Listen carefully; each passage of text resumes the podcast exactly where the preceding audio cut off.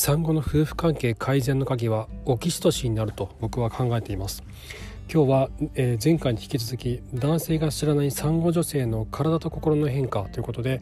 オキシトシンというホルモンについて詳しく話をしていこうと思います。このオキシトシンについて知ることによって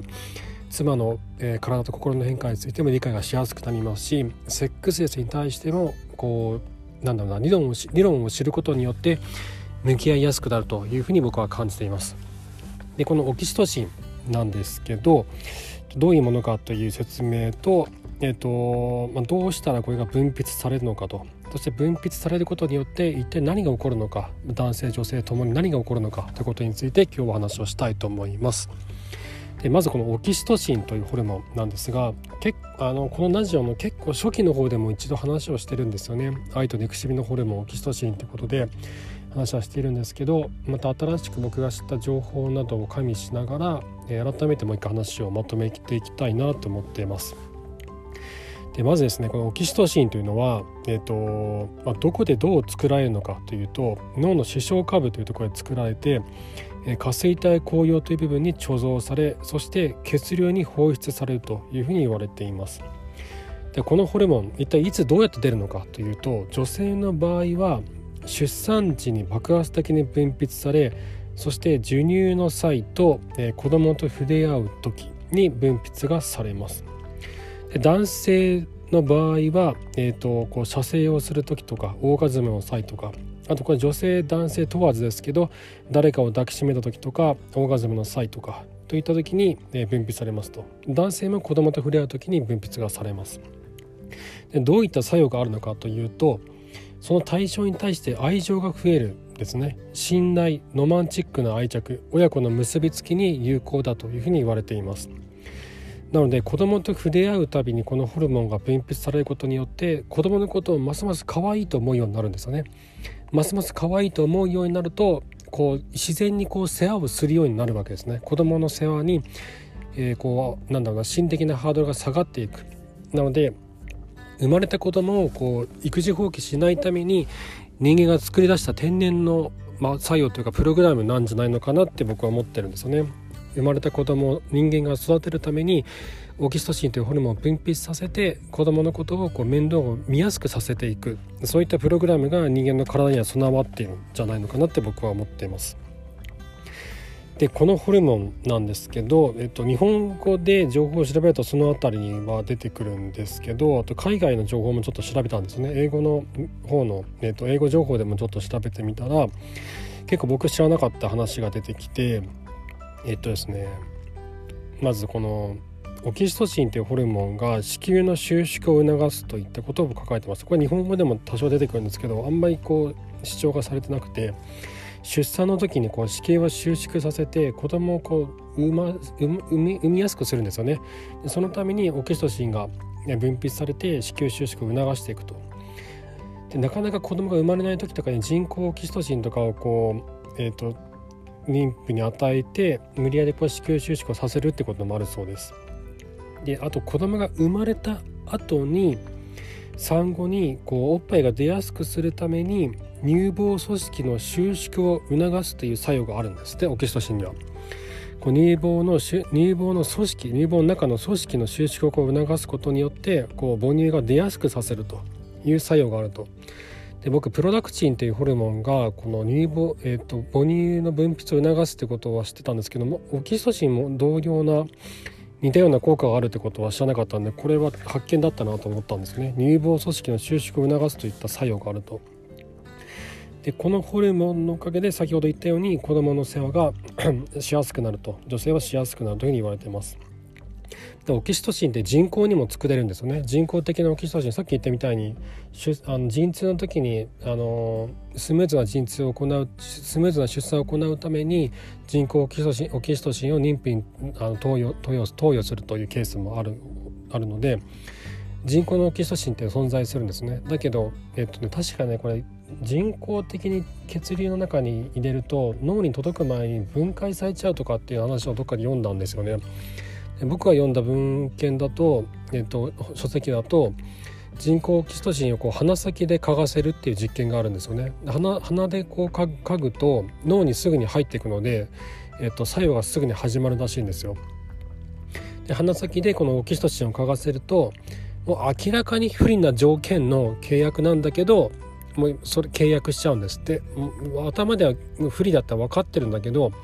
目の前の人間をこう信じちゃう。作用があるんですよね。もうそういった詐欺とかもう簡単に引っかかっちゃうぐらい、えっと、オキシトシンというのは人の心をコントロールする愛情のホルモンというふうに言われてます。あのよくこの恋愛結婚詐欺師とかいるじゃないですか結婚なんだ男男性女性問わずそういった詐欺師っていりますよねこう恋愛状態にさせて相手を自分に夢中にさせてで結婚するためにはあの100万円が必要なのとか誰それになんか事件が起こあの事故起こしちゃって200万円必要なのってあと結婚するためにはこのお金が必要なのみたいなそういった事件とかなんかあったりするじゃないですか映画の題材にもよくなったりしますけどあれも多分オキシトシンの作用が働いてんだろうなと思うんですよね。こう恋愛中の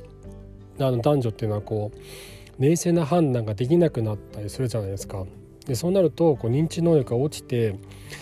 こう明らかにおかしいこと言ってるよねって第三者が思ってるんだけど次言うこと聞いちゃうってことってあるんだろうなって。てか僕もこれあったんですよね確かあの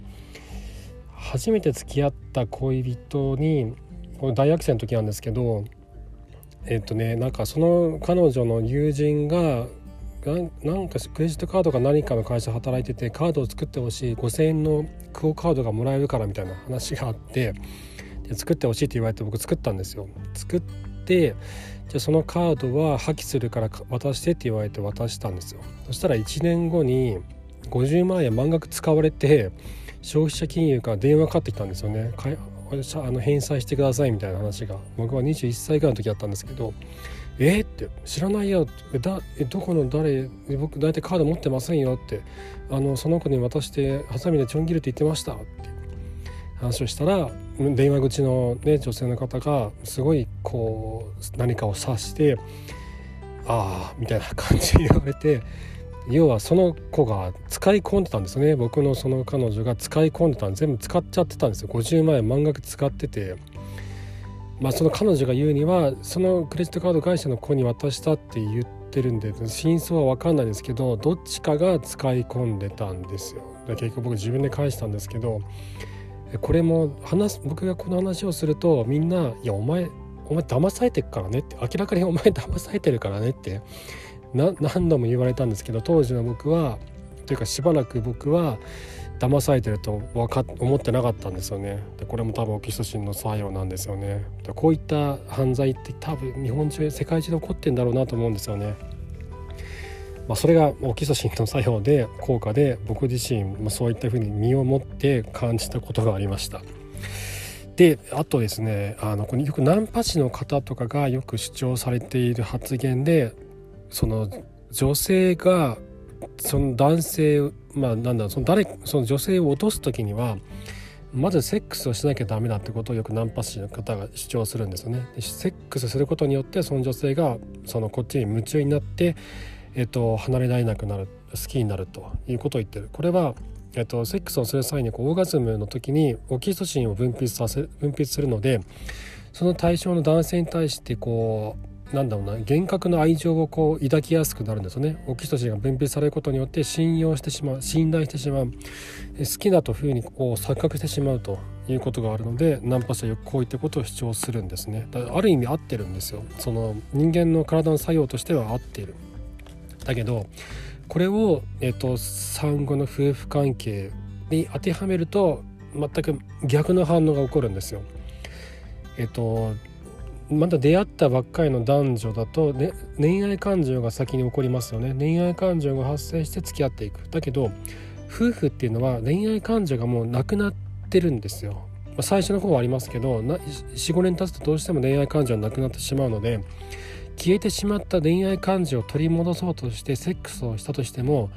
一時的なその場での結びつきは得られるんですけど長期的なリレーションシップには結びつかないんですよね。なぜならば産後の夫婦においては、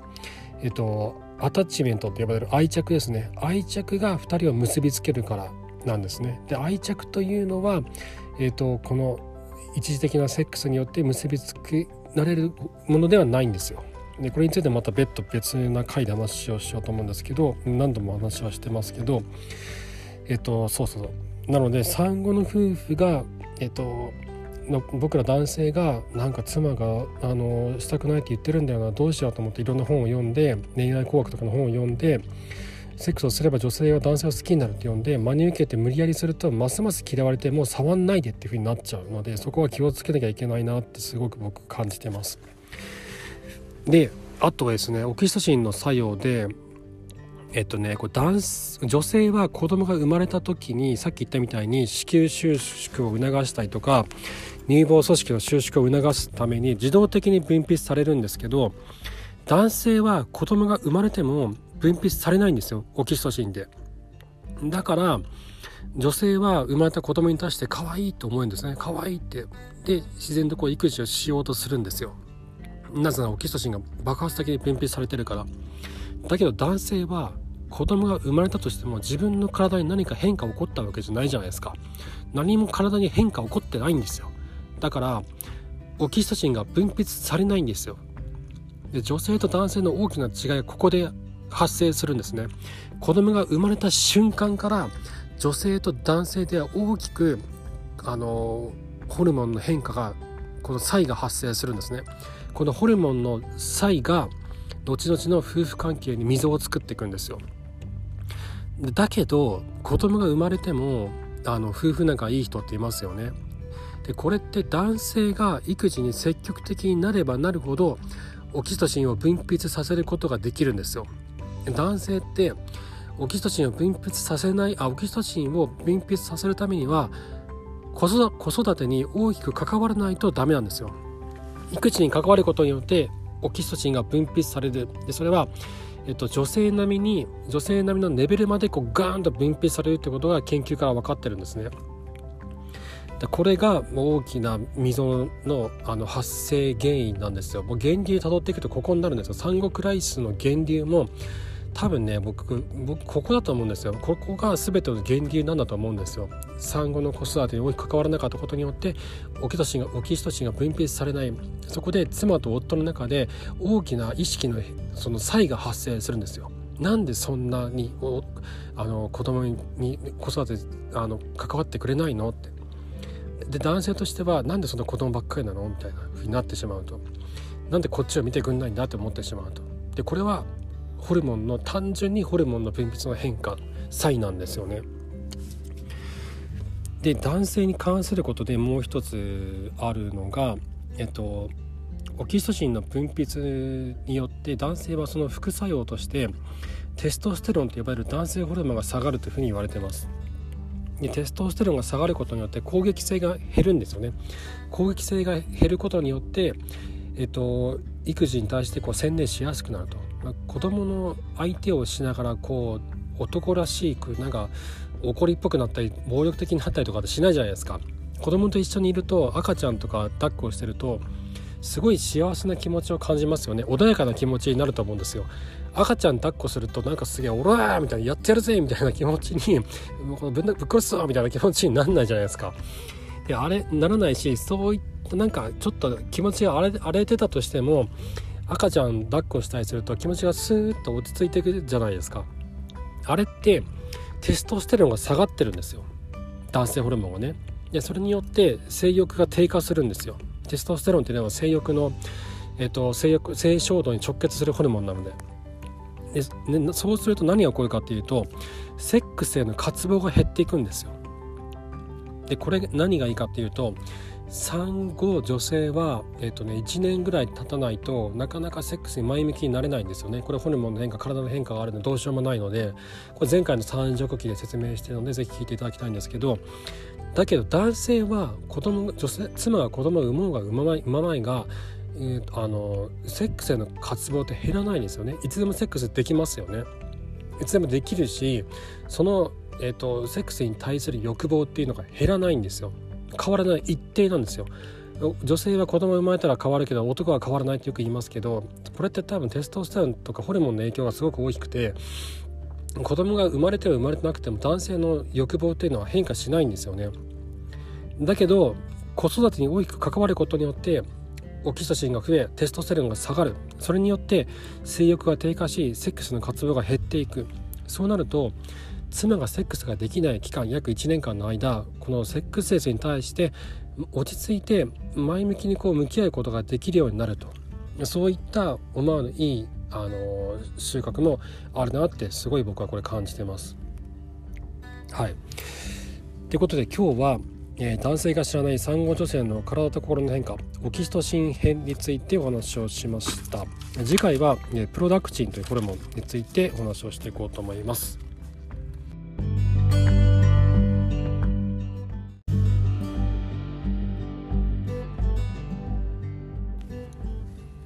この間の妻の誕生日があったんですけど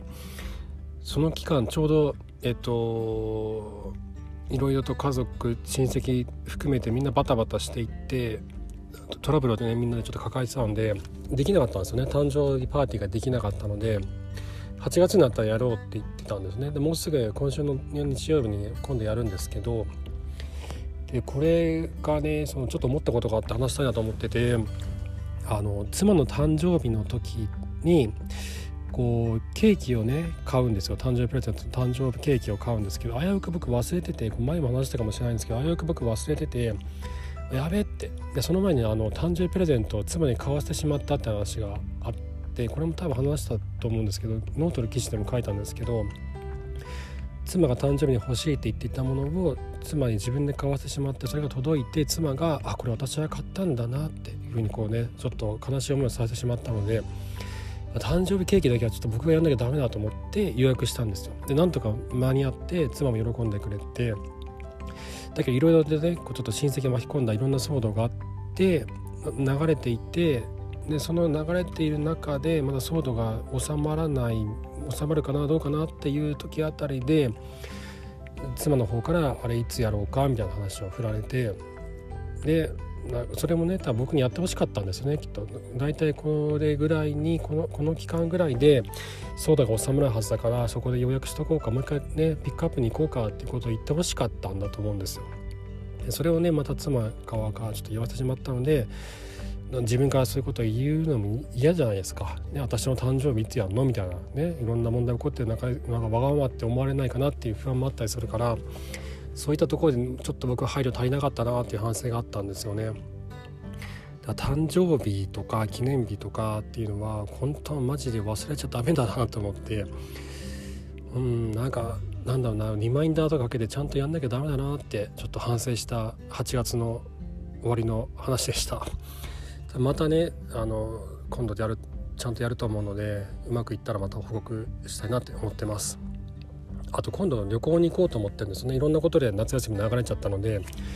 ちょっと遠くに行きたいなと思ってて僕ら関東圏からあんまり出ないんですけど今度は中部地方かな。中部とあの関西の間なのかな。島なんだっけな。鳥羽水族館ってとこに行こうかなと言ってて何県か僕ちゃんと分かってないんだけど島水族館名古屋から特急特急ミネとかなんとかっていう電車に乗って下っていくんですよね。